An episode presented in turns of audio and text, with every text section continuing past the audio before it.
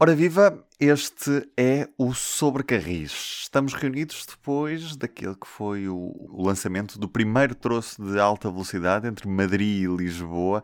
Foi uma viagem de testes feita na passada semana pela Ministra dos Transportes de Espanha e por algumas uh, altas individualidades ligadas à ferrovia e também à, à região autónoma da, da Extremadura espanhola. Este troço, apesar de pequenino, é importante porque acaba por ser a primeira aproximação entre as duas capitais ibéricas, apesar de não existir uma ligação direta ferroviária neste momento. É certo que a viagem pode vir a ser encurtada também graças a este troço de alta velocidade, que, apesar de ser cento e poucos quilómetros de ramais inaugurados agora, permitem uma poupança de 50 minutos na região da Extremadura espanhola entre Badajoz e Placência. Entretanto, também é engraçado que nós fizemos a viagem inaugural entre Placência e Badajoz e no dia a seguir os uh, habitantes de, da capital do, do Rerte, como são chamados os habitantes de Placência, hum, souberam que a estação que tinham na sua localidade e que foi renovada ia ficar sem serviço de, de, de, passageiros deste comboio rápido, ou seja, apenas iriam parar os serviços de média distância, que é como nós conhecemos os regionais. Ou seja, apesar da ministra ter ido a, a, à inauguração de uma estação nova, ter prometido uma redução de tempos, nesse dia ninguém disse que a estação de, de, de Placência ia ficar sem serviço de, um, de velocidade uh, rápida este novo serviço que a Extremadura vai passar a ter. A Renfe justifica porque esta volta à estação de Placência fica no, no, numa zona onde implica a inversão de marcha do, do comboio e implica perder cerca de meia hora na, no tempo de viagem para Madrid e, portanto, a Renfe deixou Placência de parte. Carlos, qual é, é a importância deste primeiro troço da futura linha de alta velocidade Lisboa-Madrid que, que, conhecemos agora na, na Extremadura espanhola?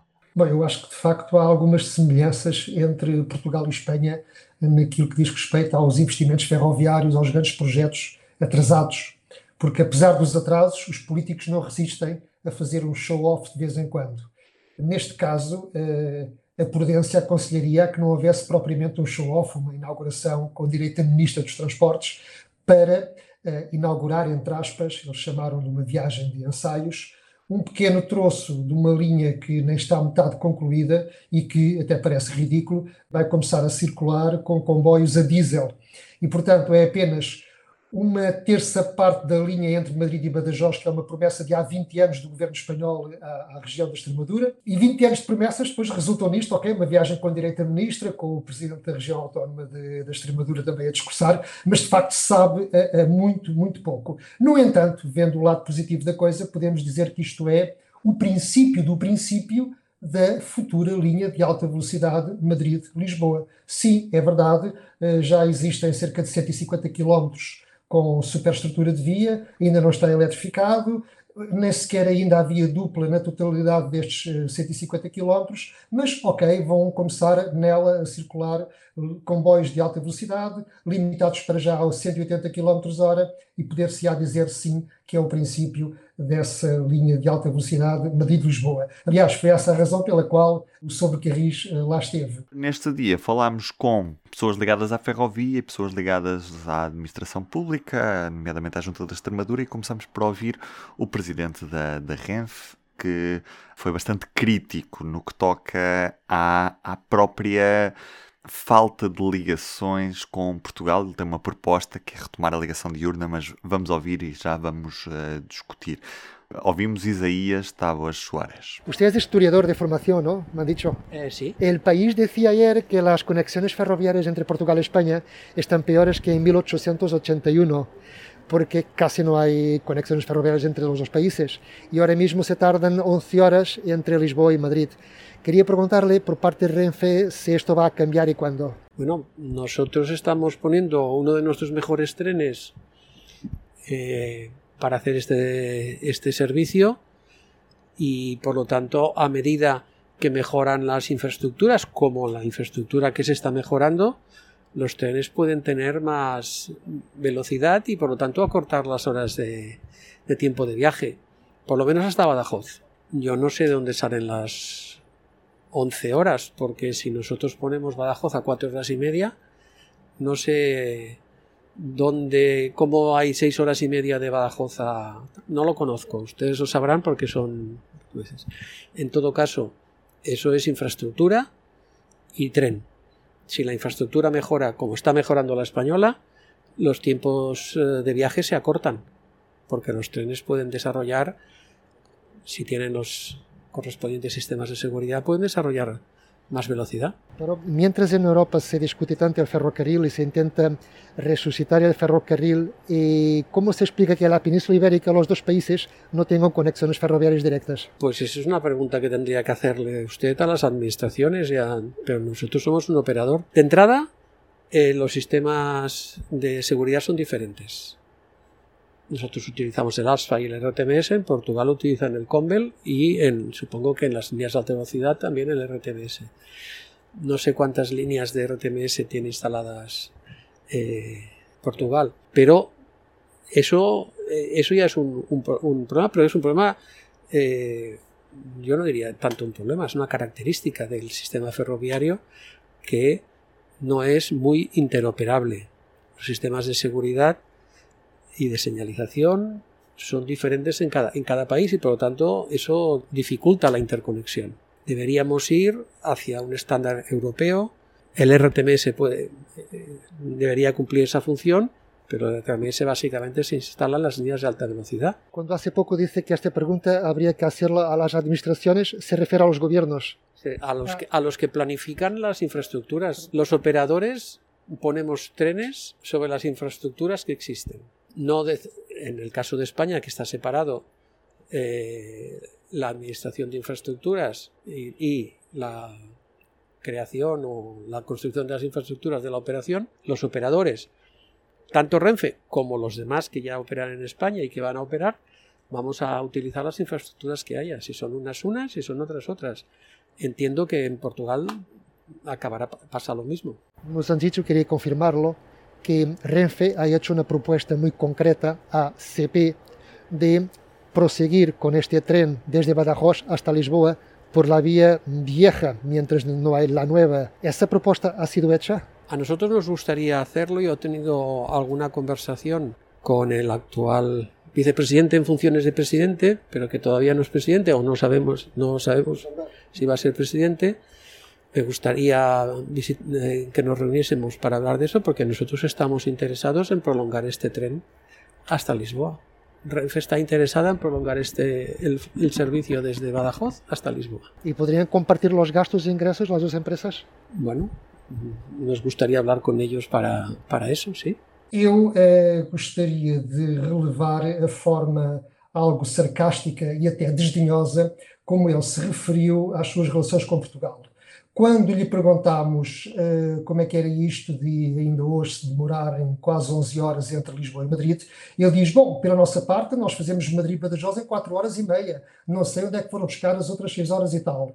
Ou seja, remetendo para o vizinho do lado a responsabilidade uh, pela, por esta tão má uh, ligação. Convém recordar ao senhor que foi a Renfe que unilateralmente rasgou o contrato com a CP no que diz respeito ao Lusitânia Expresso que era um comboio partilhado pelas duas empresas e que, aproveitando a suspensão ditada pela pandemia, a REP decidiu não retomar sem passar cartão à. E, portanto, acho que isso eh, não me parece muito correto entre gestores de topo.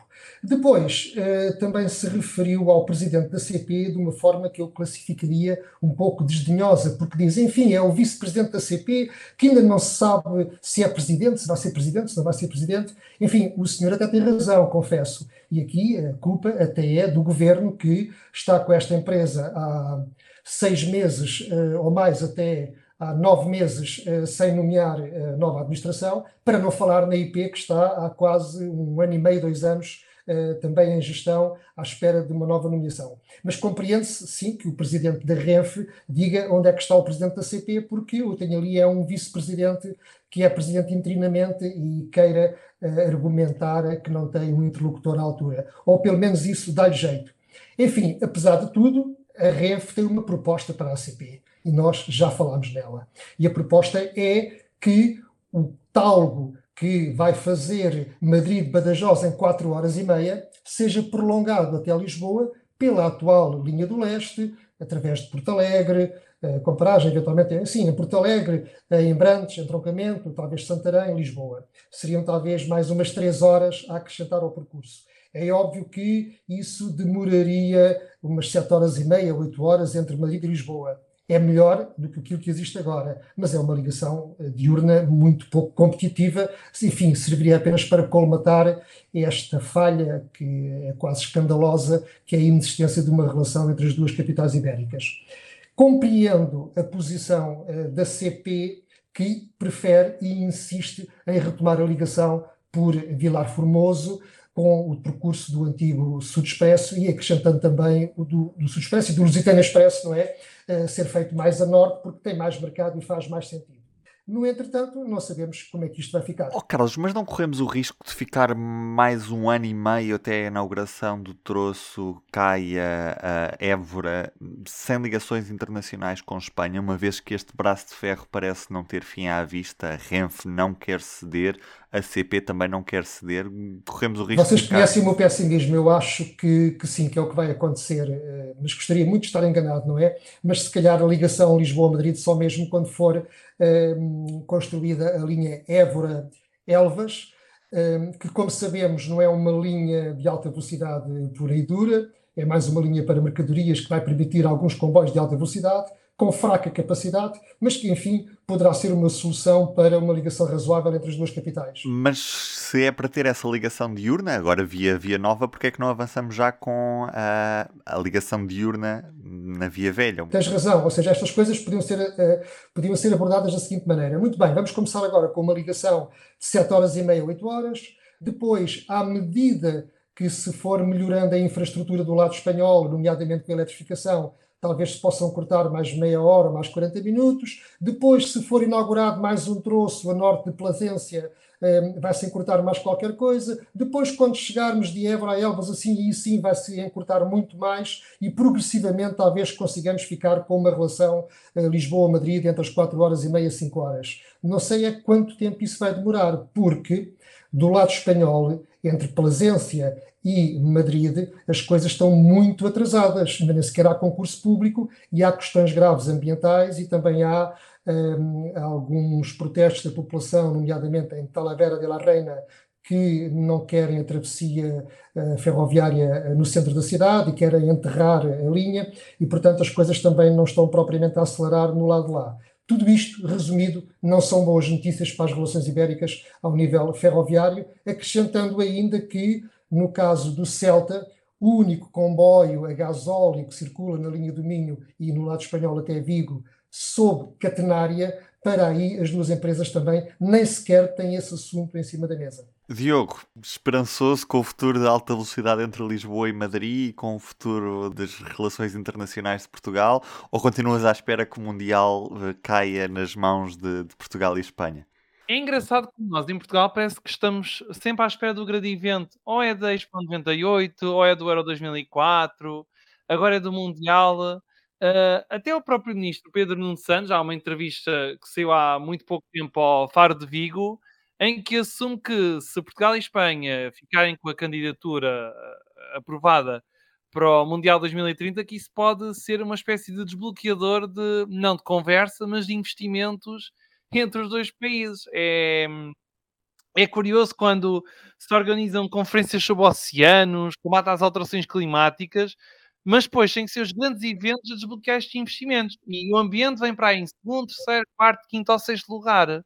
É o ambiente, são obrigações europeias, mas depois, por toda a Europa, há, há casos agora recentes, por exemplo, entre Espanha e França, em que estão a ser uh, suspensas circulações entre os dois países, porque as normas europeias, a União Europeia que defende a interoperabilidade ferroviária, agora as autoridades ferroviárias estão a levar à letra a legislação europeia e estão a exigir aos maquinistas que tenham ou francês B2 ou espanhol B2, por exemplo, e Portugal chega em risco de estar exatamente na mesma situação, sobretudo no comboio do lado uh, de Elvas nosso e de Badajoz uh, lado espanhol.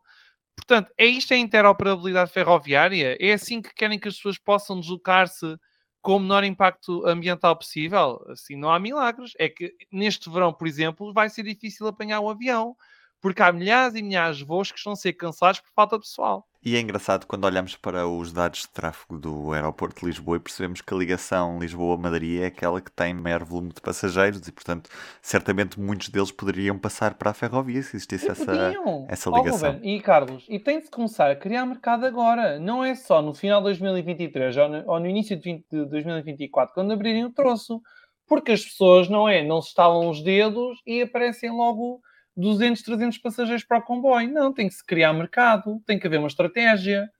E, e acho que não há nenhuma nem outra neste momento, porque há cimeras ibéricas todos os anos, há protocolos uh, para fortalecer as ligações ferroviárias entre os dois países, mas falam, falam, falam, falam, citando o outro, e não, não vejo os comboios a fazerem nada.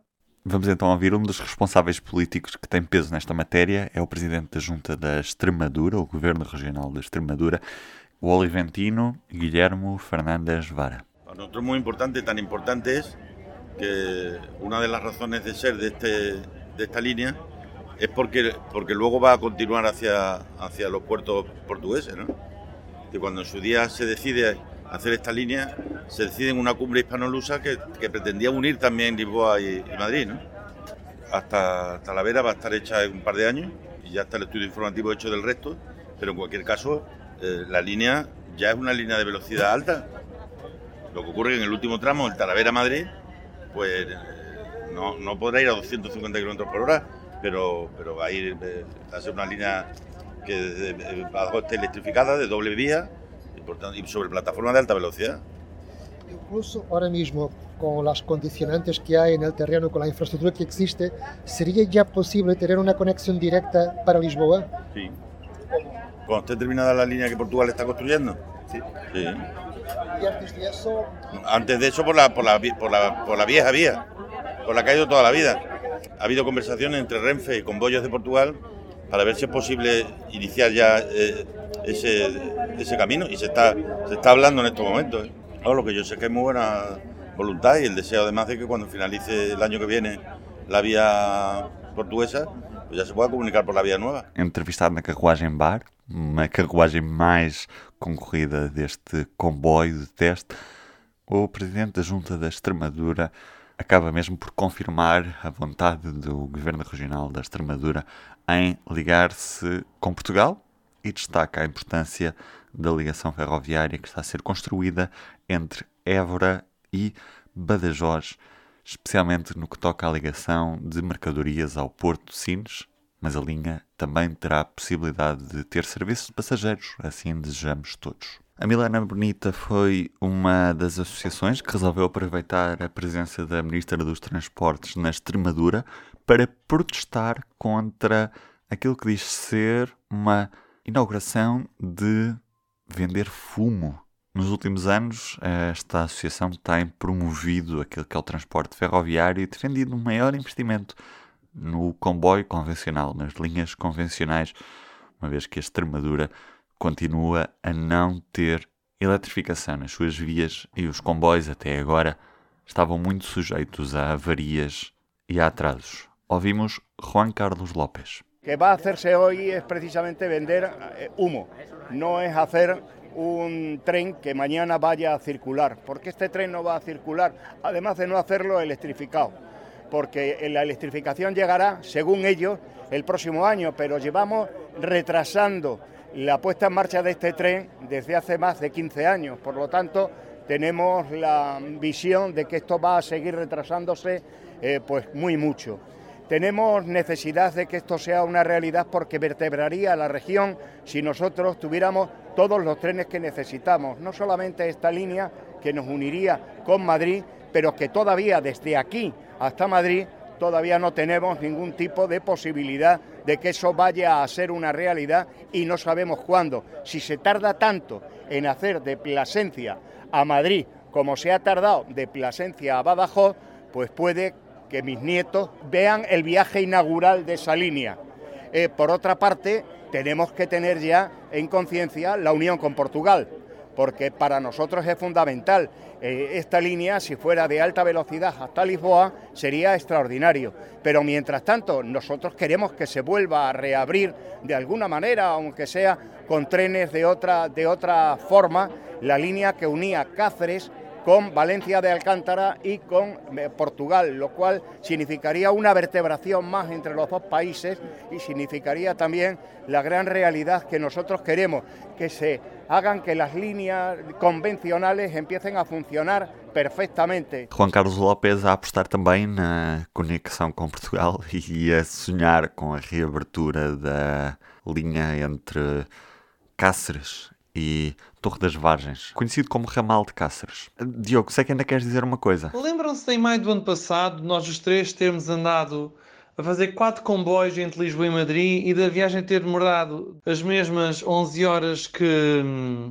que a correspondente do El País em Portugal fez uh, há poucas semanas. Ora bem, com os novos horários que já são conhecidos da parte da Renfe, a viagem a partir de 19 de julho não vai demorar muito menos tempo. Para já é uma redução de meia hora. Ora bem, passo a explicar.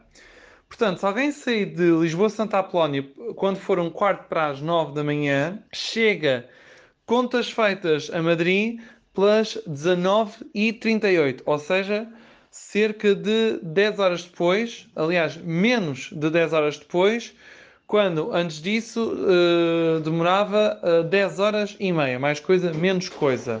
Se for a rota inversa, de Madrid até Lisboa, a viagem fica em qualquer coisa com 10 horas e meia. Ora, uma pessoa sai de Madrid, hora espanhola, 10h55, chega a Lisboa, Santa Apolónia, depois de 4 comboios, pelas 8h20 da noite. Ou seja, são 10 horas e meia, mais coisa, menos coisa, menos 20 minutos do que acontecia de antes.